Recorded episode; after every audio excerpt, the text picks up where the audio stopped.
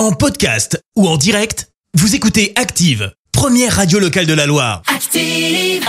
Active, c'est l'heure de questions de parents. Et oui, c'est l'heure de retrouver Alice tout de suite pour répondre à toutes vos questions sur les préoccupations, l'éducation et la gestion du quotidien de vos enfants.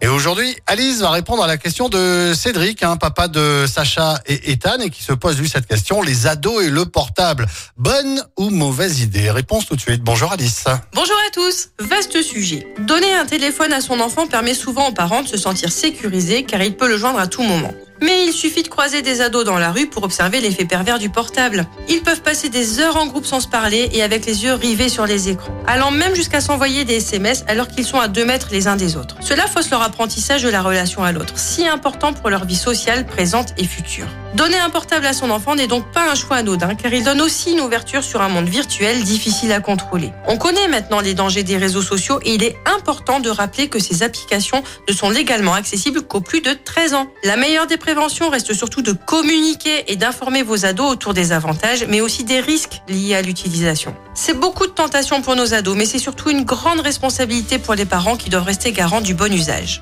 À bientôt pour une nouvelle question de parents. Je reste toujours à l'écoute de vos questions sur activeradio.com. C'était Questions de parents, la chronique des familles avec Orchestra Andrézieux, enseigne puriculture et mode enfant. Future maman, liste de naissance et équipement bébé, votre magasin Orchestra Andrézieux vous accompagne dans la vie de parents. Orchestra Andrézieux, sortie à aéroport et sur orchestra.com. Merci, vous avez écouté Active Radio, la première radio locale de la Loire. Active.